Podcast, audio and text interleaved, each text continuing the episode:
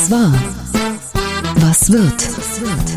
Bosbach und Rach, die Wochentester.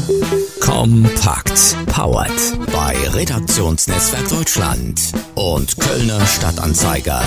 Und hier sind die Wochentester. Wolfgang Bosbach und Christian Rach. Hallo und herzlich willkommen. Hier ist Uli Jorges in Berlin. Hallo, auch aus Berlin von Wolfgang Bosbach. Sie hören die Wochentester kompakt.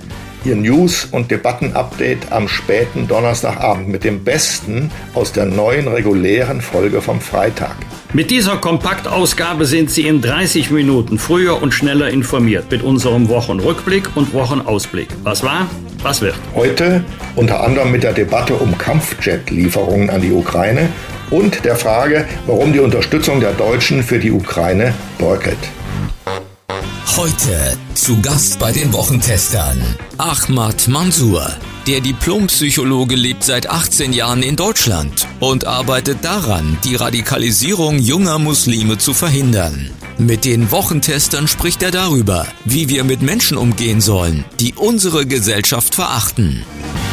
Es gab natürlich Leute, die deutsche Staatsbürgerschaft haben, aber in Deutschland emotional nicht angekommen sind. Die gehören zu dieser Gesellschaft auch mit ihren Problemen, aber wir müssen sie auch bestrafen. Wir müssen ihn erreichen. Wir müssen äh, klar machen, dass so ein Verhalten nicht akzeptiert wird. Zweitens, es gibt natürlich auch Menschen, die Flüchtlinge äh, sind und beteiligt waren an der Silvesternacht-Krawallen und die sind nicht unsere Jugendliche und die sind nicht Teil dieser Gesellschaft. Auch sie wollen keine Teil dieser Gesellschaft sein und deshalb müssen wir über härtere Strafen sprechen. Das sagen sogar die Flüchtlinge, mit denen ich tagtäglich arbeite. Sie fragen sich, warum werden solche Leute, die hier nicht ankommen wollen, die unsere Gesellschaft komplett verachten, die seit fünf Jahren schon irgendwie 500 Straftaten begangen haben, nicht abgeschoben. Natürlich ist diese Frage juristisch viel komplexer und das muss man beantworten. Aber diese komplette Ablehnung über die Herkunft zu diskutieren oder über Abschiebung als letzte Möglichkeit und Mittel, um diese Menschen auch abzuschrecken, halte ich für absolut lächerlich und nicht zielführend. Tim Bensko. Mit dem Song Nur noch kurz die Welt retten landete der Musiker 2011 seinen ersten großen Hit. Die Wochentester sprechen mit ihm über eine Welt, die heute mehr denn je gerettet werden muss. Und über die Frage, ob Dieter Bohlens RTL-Show Deutschland sucht den Superstar ein Sprungbrett für die Karriere ist. Da würde ich jetzt mal Nein sagen. Es war ein klares Nein. Ist es noch nie, glaube ich, gewesen. Ähm, es ist, glaube ich, schon immer eine Unterhaltungssendung gewesen. Und dann ist aber natürlich die Frage, ob das, was da passiert, gerade wenn es auf die Art und Weise passiert, noch Unterhaltung ist. Das ist ja eigentlich, glaube ich, schon festgestellt worden vor ein paar Jahren, dass das eben nicht mehr zeitgemäß ist, so mit Menschen umzugehen. Und es wundert mich so ein bisschen, dass man das jetzt irgendwie nochmal zugelassen hat. Die vollständigen Gespräche hören Sie wie immer in unserer regulären Folge am Freitag ab 7 Uhr. Wie war die Woche? Wolfgang Bosbach und Christian Rach sind die Wochentester. Bundeskanzler Olaf Scholz hat vor einem Überbietungswettbewerb gewarnt und die Lieferung von Kampfjets an die Ukraine vorerst abgelehnt. Er sagt, er hat es für alle Zeiten abgelehnt. Ein klares Nein kam auch von US-Präsident Joe Biden, während Frankreichs Staatschef Emmanuel Macron darauf hinwies, dass prinzipiell nichts verboten ist. Wolfgang, welche Wirkung auf den Krieg hat das Nein von Scholz und Biden? Die eine Wirkung hast du gerade schon angedeutet, dass der Westen, die Europäische Union, die NATO, im Summe der Westen sich nicht mehr einig ist in einer wichtigen Frage. Das ist einmal für den Kreml leider eine gute Nachricht. Und leider ist die zweite Nachricht auch eine gute für den Kreml. Der weiß jetzt genau, was die Verbündeten der Ukraine machen werden, wenn der Krieg weitergeht oder sogar weiter eskaliert. Auf keinen Fall Kampfjets. Ich kann sogar verstehen, wenn der Bundeskanzler sagt, bitte kein Überbietungswettbewerb, erstens die Kampfjets, dann kommen vielleicht sogar Raketen und am Ende sind es sogar Soldaten. Ich kann die Haltung verstehen, aber ich zitiere mal Herrn Ischinger, den langjährigen, ähm, auch sehr prominenten Leiter der Münchner Sicherheitskonferenz, der vor wenigen Tagen in einem Interview gesagt hat, man sollte nichts ausschließen, was ja im Umkehrschluss nicht bedeutet, dass man im Zweifel alles macht. Aber ausschließen sollte man es nicht, weil das der Gegenseite signalisiert, was man auf keinen Fall machen wird. Und ähm, an dieser Argumentation ist was dran, aber ich habe auch für den, für den Kanzler, auch für Joe Biden Verständnis, wenn, wenn beide sagen, wir möchten nicht, dass jeden Tag neue, eskalierende Forderungen gestellt werden. Kleine Nachfrage, lieber Wolfgang. Macht es völkerrechtlich einen Unterschied, mit welchen Waffen man einem attackierten Land hilft? Nein, es macht keinen Unterschied, solange diese Waffensysteme, sind ja meistens sehr komplexe Systeme, nicht von Soldaten anderer Länder gelenkt werden. Das ist das entscheidende Kriterium. Solange wir hier Soldaten ausbilden oder Waffen liefern, werden wir, das ist völkerrechtlich geklärt, nicht Kriegspartei. Völlig anders wäre es, wenn Soldaten in, also zum Beispiel jetzt der Bundeswehr oder der US Army, in der Ukraine helfen würden, wenn sie dort ausbilden würden, Soldaten, oder wenn sie dort Waffensysteme bedienen würden, dann würde man völkerrechtlich zur Kriegspartei. Wir haben es eingangs schon erwähnt, die Unterstützung der Deutschen für die Ukraine bröckelt. Laut einer Ipsos-Umfrage in 28 Ländern würden nur noch 48 Prozent der deutschen Waffen ins Kriegsgebiet liefern. Zu Beginn des Krieges waren es immerhin 55 Prozent und während zu Kriegsbeginn 82 Prozent der befragten Deutschen bereit waren, Flüchtlinge aus der Ukraine aufzunehmen, sind es aktuell nur noch 68 Prozent. Uli, wie erklärst du dir äh, den schwindenden, immer noch vorhandenen, aber auch immer kleiner werdenden Rückhalt für die Ukraine bei uns? Es gibt aus meiner Sicht mehrere Gründe und die muss man auch alle ernst nehmen. Zunächst mal ist, glaube ich, der wichtigste, die Menschen stellen keinen Fortschritt mehr fest aus ukrainischer Sicht. Also der Krieg hat sich festgefressen. Es gibt keine Aussicht darauf, dass sich dort irgendwas Entscheidendes im Sinne der Ukraine verändert. Vor allem stellen die Menschen fest, es gibt keine Verhandlungen. Weder ist Moskau dazu bereit, noch Kiew, sondern ähm, die setzen beide weiter auf die Kriegskarte. Und warum soll man denen Waffen liefern, wenn die doch nur Krieg führen, statt Frieden herbeizuführen? Zweitens, man hat gerade gesehen, die Ukraine ist ein hochkorruptes politisches System und es sind gerade ein paar korrumpierte Spitzenpolitiker aufgeflogen, auch Menschen in der Justiz. Ein schwerer Fehler ähm, sozusagen des ukrainischen Präsidenten, solche Leute so lange toleriert zu haben. Und man weiß nicht, was noch unter der Oberfläche lauert an geschmierten Funktionsträgern. Ein solches System unterstützt man nicht gerne. Ähm, die russische Propaganda spielt ja damit.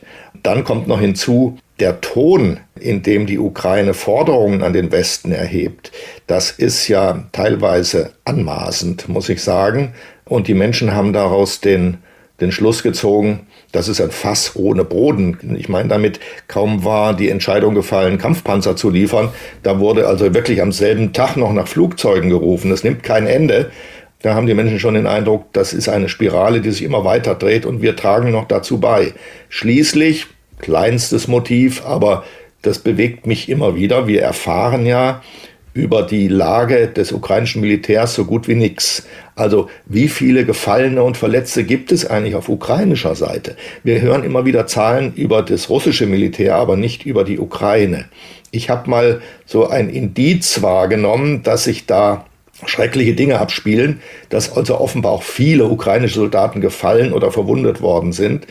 Da wurde nämlich im Radio drüber geredet, dass man Unterwäsche für den Winter, Unterwäsche für weibliche Soldaten bestellt hat, was natürlich ein Indiz dafür ist, dass die Männer inzwischen nicht mehr ausreichen und dass Frauen in den Krieg einbezogen werden. Das alles gibt ein Bündel von einer Gesamtwahrnehmung eines unseligen Krieges, aus dem kein Ausweg sichtbar wird. Und wenn kein Ausweg sichtbar ist, auch nicht durch Sieg auf dem Kriegsschauplatz, dann haben die Leute oder viele Leute keine Neigung mehr, diesen Krieg auch noch zu füttern. Ich persönlich sehe das anders, aber ich nehme wahr, dass es äh, ernstzunehmende Gründe gibt, von der Ukraine abzurücken. Aber Oliver, sind wir nicht alle hin und her gerichtet bei der Frage Lieferung von schweren Waffen, weil wir nicht wissen, verlängern wir den Krieg oder verlängern wir das Leiden? Oder kann es sein, dass Putin erst dann ernsthaft über Frieden verhandelt, wenn er weiß, dass er den Krieg nicht militärisch gewinnen kann?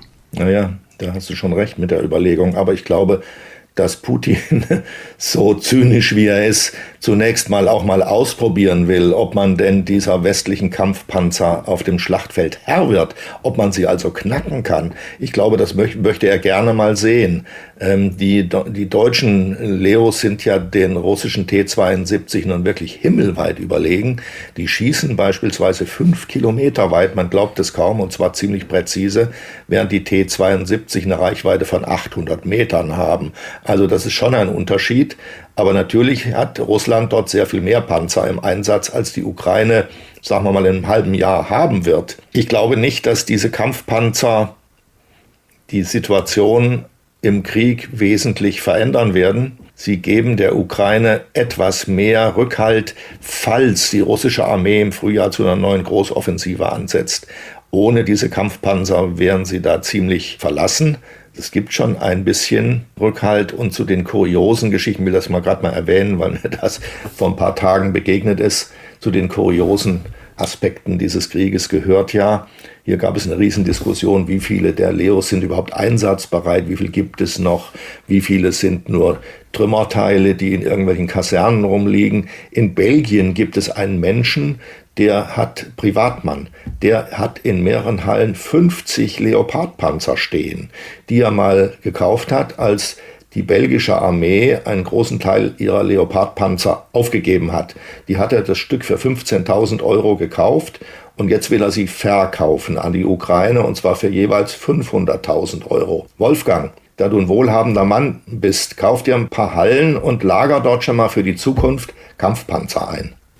Jetzt bin ich also wirklich sprachlos. Es würde ja. bei mir noch nicht mal für eine Doppelgarage reichen, geschweige denn für Halle, in denen man Leopardpanzer unterbringen kann. Das macht dich sehr sympathisch. So schwierig jetzt der Themenwechsel ist, gerade bei einem so ernsten Thema, aber das muss jetzt sein. Die Pflicht zur Abgabe der Grundsteuererklärung wühlt seit Monaten die Eigentümer auf, weil sie recht umfangreich ist. Die Frist wurde bereits bis zum 31. Januar verlängert und viele haben trotzdem noch nicht abgegeben. Bayern hat als bislang einziges Bundesland noch einmal verlängert bis Ende April. Wolfgang, mutet der Staat den Bürgern mit dieser Grundsteuererklärung zu viel zu oder woher rührt die mangelnde Akzeptanz? Der Staat ist in diesem Fall die Stadt Karlsruhe. Schöne Grüße an das Bundesverfassungsgericht. Der Staat folgt hier einer Vorgabe des Bundesverfassungsgerichtes in Karlsruhe, das unter dem Thema Steuergerechtigkeit, das betrifft insbesondere die Erbschafts- und Schenkungssteuer, dem Staat aufgegeben hat, genauer gesagt den Steuerpflichtigen, zeitnah das ist das entscheidende Wort, den wahren Grundstückswert zu ermitteln, obwohl auch der ständig unterschiedlichen Entwicklungen unterworfen sein kann, wenn beispielsweise aus einem Acker Bauerwartungsland wird und aus dem Bauerwartungsland wird Bauland, ist immer noch ein und dieselbe Fläche, aber der Wert ist ein ganz anderer. Nun ist das in der Tat sehr kompliziert. Ich muss sagen, ich habe es versucht, habe es dann gerne meinem Steuerberater äh, gegeben, obwohl es der auch nicht kostenlos macht. Aber es ist sehr kompliziert. Vor allen Dingen, wenn man mal beginnt, was ist eigentlich betrieblich genutzt, was ist privat genutzt. Das ist wirklich schwierig. Ein freistehendes Einfamilienhaus ist viel einfacher zu bewerten als ein großer Gebäudekomplex. Also ich kann verstehen, dass manche mit sehr spitzen Fingern da dran gehen und sagen, und wenn sie mal dabei sind, oh, das ist aber kompliziert, versuchen es erst selber zu machen, geben es dann vielleicht doch äh, den Steuerberatern. Also es ist eine Zumutung, ja, aber eine vom Bundesverfassungsgericht verlangte Zumutung, damit wir im Erbschaftssteuerrecht mehr Steuergerechtigkeit haben. Ja, aus meiner Sicht stimme dir völlig zu. Ich habe das auch, ich habe eine Wohnung, ich besitze eine Wohnung, in der ich lebe. Ähm, ich habe das auch an die Steuerberaterin äh, übergeben. Ich habe zunächst mal versucht, selber auszufüllen. Dann bin ich da schon, dann wurde es schon stockig, ja, nach der fünften Frage. Vor allem, was die Flächenzahlen angeht, wie berechnet man die, ist, ist der Balkon zur Hälfte einzubeziehen und so weiter und so fort. Dieses ganze Zeug, was jeder kennt von der, von Steuerfragen. Der Staat kommt, glaube ich, doch schon irgendwann ins Spiel, weil er nämlich viele Informationen, die er schon hat, noch einmal abfordert, statt ein System gefunden zu haben, das den Menschen, die da betroffen sind, nur noch aufgibt, das zu ergänzen, was noch nicht bekannt ist. Aber zu sagen, sozusagen, wir haben gar nichts, macht ihr mal, das ist natürlich auch von staatlicher Seite und für mich ist das Staatsversagen in diesen Zeiten das größte Thema überhaupt. Wir werden das nachher nochmal aus meiner Sicht nochmal berühren, weil der Staat in vielerlei Hinsicht seine Aufgaben nicht mehr erfüllt. Ich sage nur, schauen Sie sich mal die zerfallende Bahn an. Das ist wirklich ein Hammer, was da über viele Jahre eingerissen ist. Ähm, und Post kriege ich auch nur noch einmal die Woche äh, in den Briefkasten geworfen. Das ist unfassbar. So, aber jedenfalls, da hat sich der Staat einen schlanken Fuß gemacht und den Leuten gesagt, füllt ihr das mal alles selber aus. Das hätte nicht sein müssen, finde ich. CDU-Chef Friedrich Merz will Schaden von seiner Partei abwenden und Hans-Georg Maaßen ausschließen. Begründung, Zitat, er verstößt mit seinen Äußerungen laufend gegen die Grundsätze und die Ordnung der Partei. Das CDU-Präsidium hat Maaßen eine Frist für einen freiwilligen Parteiaustritt bis Sonntagmittag gesetzt.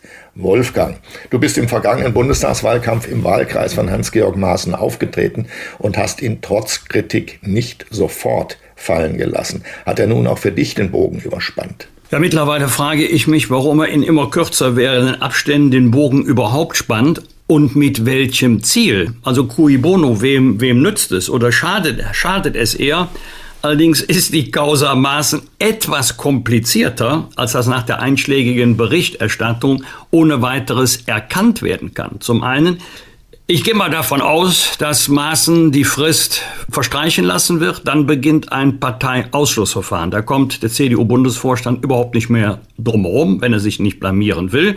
Und dann beginnt ein langes, ein zähes Ringen, ob er gegen die Grundsätze der Partei verstoßen, also Hans-Georg Maaßen, ja oder nein.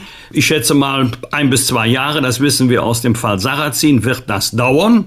Und dann ist mal wieder mindestens einmal in der Woche die Causa Maßen fällig und die Leute werden sie eines Tages fragen, hat die CDU eigentlich keine andere Themen oder keine anderen Sorgen, wenn wir ständig mit der Frage konfrontiert werden, kann er oder wird er aus der Partei ausgeschlossen, ja oder nein.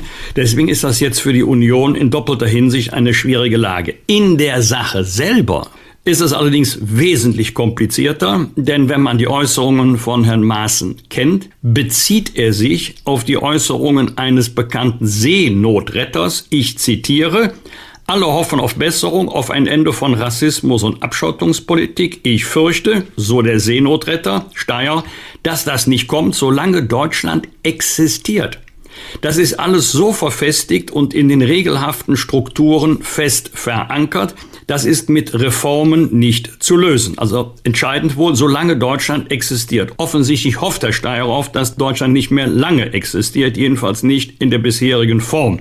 So, die Aufnahme von Flüchtlingen aus nicht-europäischen Staaten führt zu einer Enthomogenisierung der Gesellschaft, womit gemeint ist, dass es in einem Zeitraum X keine weißen Deutschen mehr gibt. So, jetzt kommen wir zu der Interpretation von Herrn Maaßen. Wir können dankbar sein, dass Herr Maaßen so, dass Herr Steyer so offen spricht und so weiter und so weiter. Eliminatorischer Rassismus gegen Weiße und der brennende Wunsch, dass Deutschland verrecken möge. So, das ist jetzt die Interpretation, die sehr freihändige von Herrn Maaßen. Aber er beruft sich, wie gesagt, auf das, was ich eingangs zitiert habe. Daraus allerdings den Schluss ziehen, dieser eliminatorische Rassismus ist rot-grün immanent also die Abteilung Sozialdemokratie, die Abteilung Grünen, die sind mit diesen Gedanken unterwegs. Das ist komplett abwegig. Ob man damit dann gegen Grundsätze der CDU verstößt, ist eine andere Frage. Der eine Jurist wird sagen ja, der andere wird sagen nein. Mit anderen Worten, wir werden noch viel Gelegenheit bekommen, uns mit der Thematik zu beschäftigen. Klammer auf leider, Klammer zu. Ja, ich möchte nur noch kurz ergänzen. Mir gehen dabei zwei Dinge durch den Kopf. Zum einen kann man sich ja nur gruseln bei dem Gedanken, dass der Mann mal Präsident des Verfassungsschutzes war. Also wirklich, war der damals schon so? Haben das diejenigen gewusst, die ihn dazu berufen haben? Und zwar mit Absicht? Also da gruselt es mich wirklich. Und wenn der Präsident war, wie sieht es sonst so aus im Verfassungsschutz? Erste Frage. Die zweite, ich glaube, dass diese immer wieder diskutierten Äußerungen von Herrn Maaßen nur durch die Reaktionen aus der CDU einem breiten Publikum bekannt werden. Also immer wenn einer aufschreit und sagt, den müssen wir rausschmeißen, weil er hat gerade gesagt, Doppelpunkt Anführung, da werden diese Äußerungen erst richtig bekannt. Ich habe eine gewisse Neigung, den leer laufen zu lassen, ihn nicht zu zitieren, ihn nicht ständig anzugreifen, ihn einfach zu vergessen, mit einer Handbewegung ins Abseits zu schieben und sozusagen damit dem Publikum zu bedeuten, ihr wisst, was wir von dem halten. Wir wollen uns mit dem nicht jahrelang juristisch streiten. Vergesst ihn einfach. Wir vergessen ihn jetzt auch. Das ist meine Neigung. Weißt du auch, was Herr Maaßen vorher war, bevor er Präsident des Bundesamtes für Verfassungsschutz wurde? Sag mal. Er galt als Chilis bester Mann. Das ist tatsächlich ah, ja, gut. so. Chili. Der Abteilungsleiter Ausländerrecht unter Bundesinnenminister Otto Chili. Ja. Ja. Und damals, damals wusste ich noch nicht einmal, dass Herr Maaßen CDU-Mitglied ist. Also da war er mhm. aber jetzt wirklich völlig unverdächtig. Und das habe ich erst später und mehr oder weniger durch Zufall erfahren. Er war ja mhm. auch zu meiner Zeit, als ich Ausschussvorsitzender war, mehrfach als Präsident des Bundesamtes für Verfassungsschutz im Innenausschuss und hat dort berichtet und also da kann ich mir an keine Situation erinnern, wo man sagen könnte, das geht aber jetzt gar nicht. Mhm. Aber das hat sich dann später doch geändert. Und äh, sein Nachfolger Haldenwang hat ja nun gerade in den letzten Tagen sehr deutliche Worte gefunden, weil er sich eben um das Ansehen des Amtes Sorgen macht. Mhm. Was wird? Was wird? Wolfgang Bosbach und Christian Rach sind die Wochentester. Am Samstag erhält Außenministerin Annalena Baerbock den Orden wieder den tierischen Ernst des Aachener Karnevalsvereins. Die Laudatio hält Iris Berben und sie sagt, Sie ist standfest und humorvoll auf diplomatischem Parkett. Das ist mir noch gar nicht aufgefallen, muss ich sagen. So begründet der Aachener Karnevalsverein die Wahl. Annalena Baerbock wird die 73. Ritterin des Ordens wieder den tierischen Ernst. Wolfgang, auf einer Skala von 1 bis 10, welche Rede erwartest du von Annalena Baerbock? Ich meine jetzt, was den Humor angeht. Also das wäre für mich eine Überraschung, wenn sie eine humorvolle, eine lustige Rede halten würde. Ich glaube auch, das wäre ziemlich deplatziert. Wenn man sie jetzt fragen würde, ob sie den Orden haben möchte, ich glaube, sie würde eher ablehnen, mit der berechtigten Frage, passt das jetzt zu meinen Aufgaben auf dem internationalen Parkett? Ich glaube auch, es ist ein politischer Ritterschlag als eine Auszeichnung für überbordenden Humor. Also wenn sie ihn hat, hat sie ihn jedenfalls bis jetzt gut versteckt. Ich erwarte auch gar nicht von der Außenministerin, dass sie auf der Humorschiene international unterwegs ist. Sie wird eher eine nachdenkliche Rede halten, auf keinen Fall, wie damals Norbert Blüm, Legende, eine Rede äh, zum Schenkelklopfen, sondern eher nachdenklich, der Lage angepasst, schon damit sie sich nicht des Vorwurfs ausgesetzt sieht, dass sie zur falschen Zeit die falsche Rede am falschen Ort gehalten habe. Ähm, deshalb erwarte ich eher nachdenkliche als lustige Töne. Dieser Kommentar, lieber Wolfgang, zeichnet dich wieder mal aus, weil du nämlich äh, den Charakter dieses Ordens richtig wiedergegeben hast. Das ist ein, die Aachener gefallen sich darin, Prominente äh, klingeln zu lassen. Ja, die holen sich, wer da gerade mit großem Aplomb die öffentliche Bühne betreten hat, bekommt den Orden umgehängt. Ich habe mich so oft schon geärgert, weil da Leute den Orden bekommen haben, die noch niemals durch irgendeinen müden Scherz überhaupt aufgefallen sind, sondern nur durch ihren Namen, ihre Funktion ähm, in der Politik, bei einem Verband, in der Wirtschaft. Ganz schrecklich. In Wahrheit müsste man diesen Orden einstellen und irgendwie was Lustiges neu begründen. Teile deine Meinung sehr, sehr nachdrücklich. Und Annalena Baerbock, ich weiß nicht, hat die jemals schon einen Scherz gemacht? Kann mich nicht erinnern. Also jedenfalls wahrscheinlich, äh, wenn unfreiwillig, aber das kann anderen auch passieren. Äh, Uli, es, die schönsten Geschichten schreibt ja das Leben. Ja. Es gibt ja auch in der Politik Humor. Ich kann mich noch gut an einen Kollegen erinnern, auf die Frage, war es eine Dienstreise oder war es eine Vergnügungsreise, hat er tatsächlich geantwortet, dass es keine Vergnügungsreise war, können Sie schon daran erkennen, dass meine Frau dabei war. Also das war sicherlich aus der Abteilung unfreiwilliger Humor, aber wir, wir merken, wie er es gemeint haben könnte. Aber er wird den Orden aus Aachen nicht bekommen. So. Ja, das wollte ich gerade ergänzen, aber du sagst es schon. Ja. Super, super. Wir bleiben beim Thema Karneval, denn am 10. Februar vor 200 Jahren zog der erste Rosenmontagszug durch Köln. Uli, wie karnevalsbegeistert bist du? Ich habe da eine Karriere hinter mir. Ich war früher, also als Junge habe ich gerne kann, war ich immer Cowboy oder Indianer, das versteht sich, ja, immer bewaffnet unterwegs. Danach, als ich dann das Denkensfähig wurde, habe ich den Karneval verachtet und am Rosenmontag sozusagen geistig immer einen Schrank vor die Wohnungstür geschoben, damit dann keiner reinkommt. Das war ein großer Fehler. Ich bin dann mal von einem Freund, der in Köln lebte, nach Köln eingeladen worden und zwar schon am Sonntag. Da finden ja dort auch die sogenannten Fädelszög statt, also die Umzüge der Viertel von Köln am Tag vor dem Rosenmontag.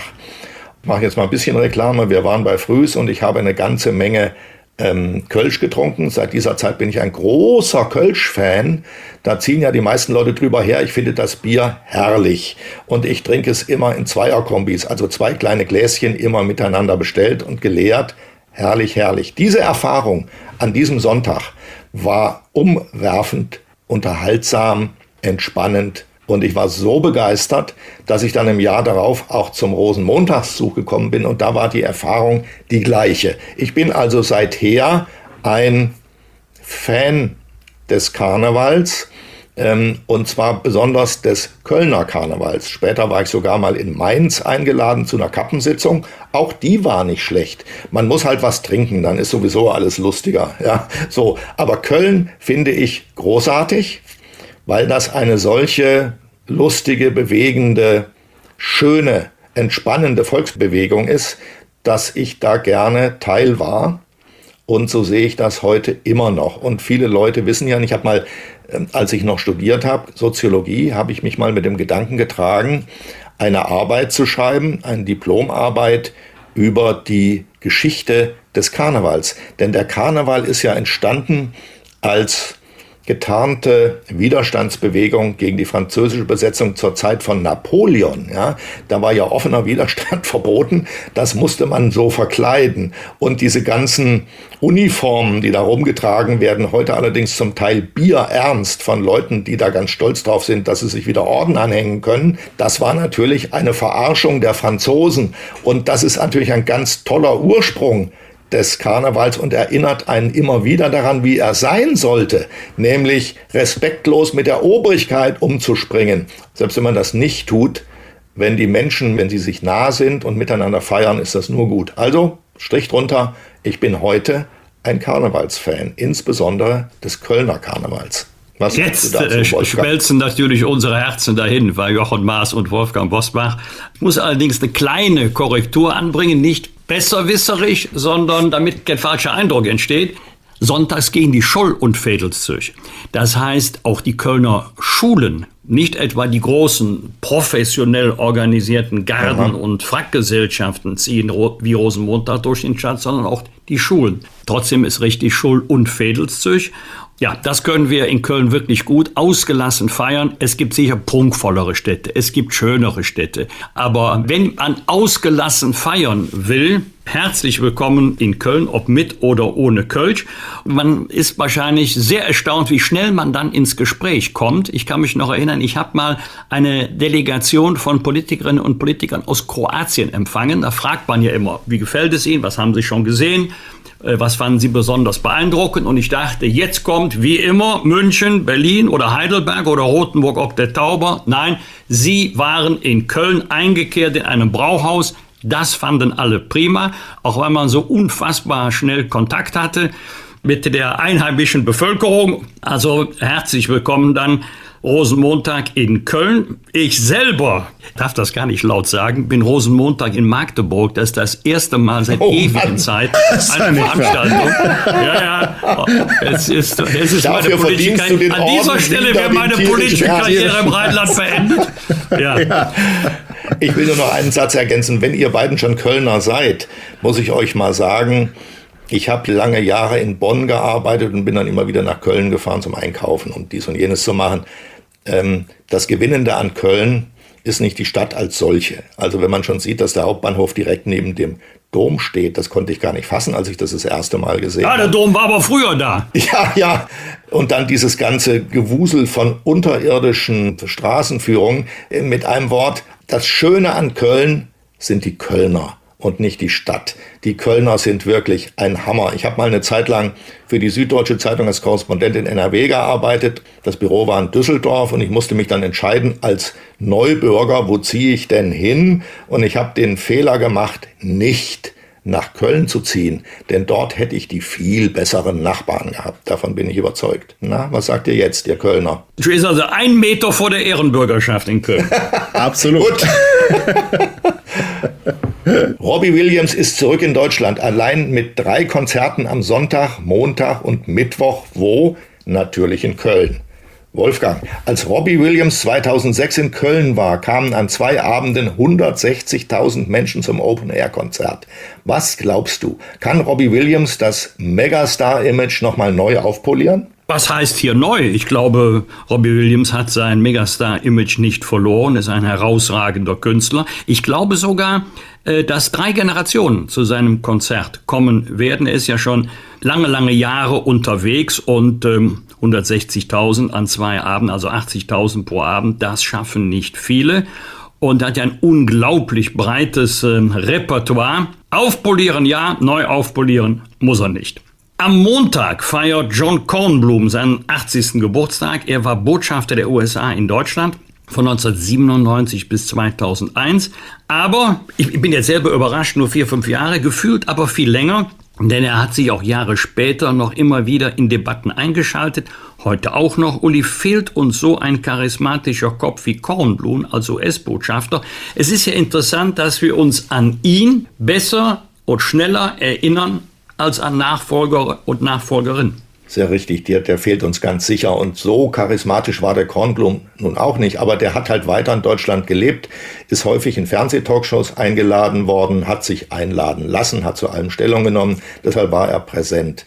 Die amerikanischen Botschafter, man muss ein bisschen hingucken, wie man äh, in den USA Botschafter werden kann an seinem so wichtigen Ort wie Berlin.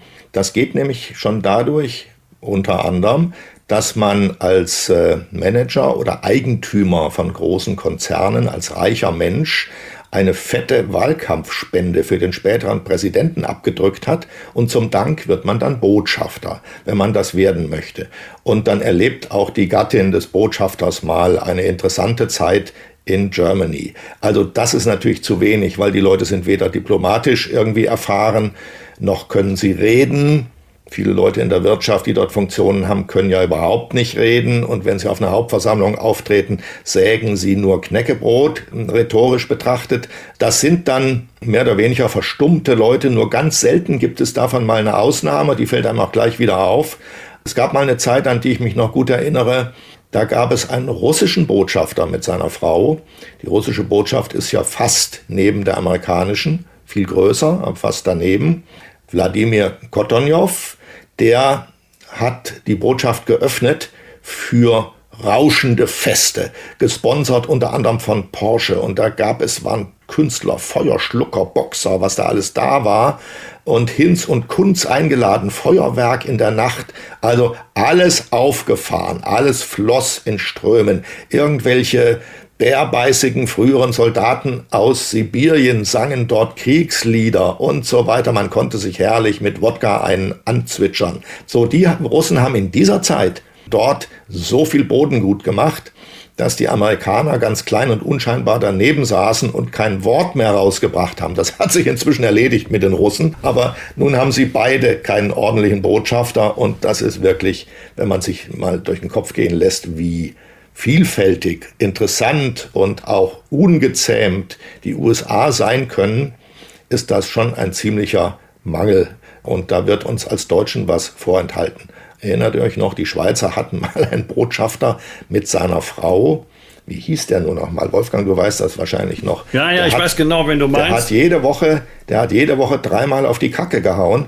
Die Zeitungen waren voll von seinen äh, lustigen Sprüchen und seine Frau die es liebte, sich sehr sexy anzuziehen, rauschte auf allen möglichen Events durch und die Schweiz war damals für eine gewisse Zeit das Zentrum der Diplomatie in Berlin. Ein bisschen sollte das so sein, denn die Botschafter haben ja heute kaum noch die ursprünglichen Aufgaben, die sie mal vor 200 Jahren hatten, nämlich wirklich ernsthafte politische Nachrichten zu übermitteln. Das machen ja die Staats- und Regierungschefs heute im direkten Kontakt. Ganz einfach, die telefonieren oder sehen sich alle naslang bei irgendeinem Gipfeltreffen. Und die Botschafter haben dann eher die Aufgabe, wenn ich jetzt mal von den wirtschaftlichen Kontakten absehe, sich ihr Land kulturell zu präsentieren. Also ein kleines Fass zu öffnen und zu zeigen, wie spannend ihr Land ist. Aber da dieses Fässchen öffnen die USA überhaupt keinen Spalt breit.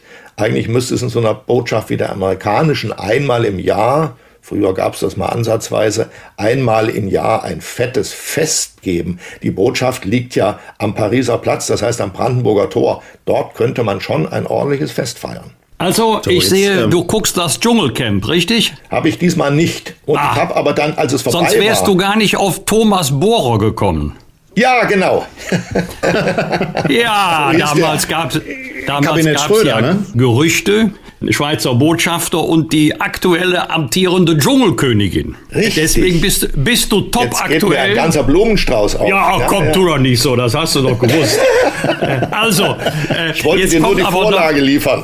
Ach so, ein, eine, eine zwingende Nachfrage. Also, wenn ich das jetzt die letzten fünf Minuten Uli Jörges zusammenfasse, sind es ja. zwei Kölsch parallel plus Wodka bei der russischen Botschaft. Muss ich ja. mir so das Leben von Top-Journalisten vorstellen? Absolut. Früher war das so, ich will dir mal das mal, das ist jetzt kein Scherz, ja. In den großen Zeiten des Stern, als sie gar nicht wussten, wie sie das viele verdiente Geld wieder ausgeben sollen, da wurden die großen Reporter, die große Geschichten geschrieben haben in Hamburg, in ihren Büros eingeschlossen, also Schlüssel von außen rumgedreht, ja, damit sie endlich mal ihre, ihre Geschichte schreiben.